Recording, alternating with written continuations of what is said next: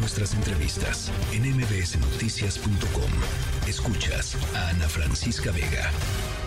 La línea telefónica Gema Santana, ambientalista, directora de la iniciativa Voto por el Clima e integrante del colectivo Sélvame del Tren Gema, eh, pues finalmente eh, se dio el día en que arranca el, Tren Maya, una, pues un proyecto al que ustedes se opusieron desde un principio y continúan haciéndolo por eh, razones que tienen que ver con el medio ambiente, Gema.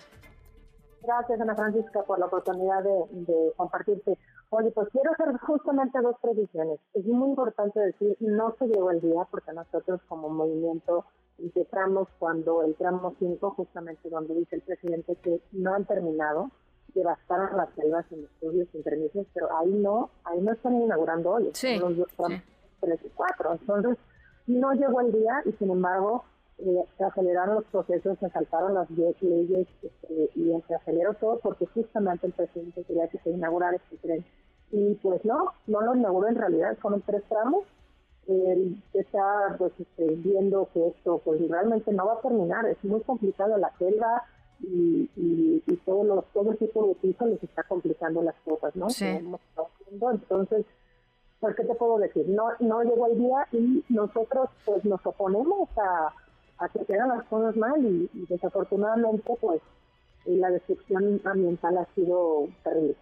Ahora, eh, a la destrucción ambiental también eh, se, se, le acompaña, digamos, con una eh, escalada en el presupuesto brutal, Gema. El monto eh, de inversión va en, más de 500 mil millones de pesos, una cantidad que es más de 200, casi 230% más de lo planificado originalmente, que eran 156 mil millones de pesos. Y en buena parte este incremento en, costos tiene que ver eh, pues con el cambio en el trazo que hicieron y con lo que, pues sí, efectivamente fue la devastación de un, de un tramo de, ser, de selva importantísima, Gema. Sí, mira, no nada más es la destrucción de la o la cicatriz, efectivamente, que se haya triplicado este, el costo, pues nos dice que por no haber hecho los estudios, y, nosotros hemos mostrado en nuestras redes mapas en donde desde el dron se ve que trozaron la selva desde un área, ya no pudieron pasar porque había cenote o había una cueva y luego se fueron por otro lado y parece como si una persona la rasuraran este, del pelo este, de manera desproporcionada. Así estaba la selva y siguen, siguen, siguen dentro del cortado por donde la gente El problema es que también han estado deforestando los lados, la sola, eh, toda la, urbanización que se está provocando, los seis hoteles que ya el gobierno le dio la, a la, a la es decir, la selva que hay se la van a acabar y por lo tanto el agua está abajo. Entonces, en realidad sí es muy preocupante porque lo que debería hacer la siguiente administración, ¿no?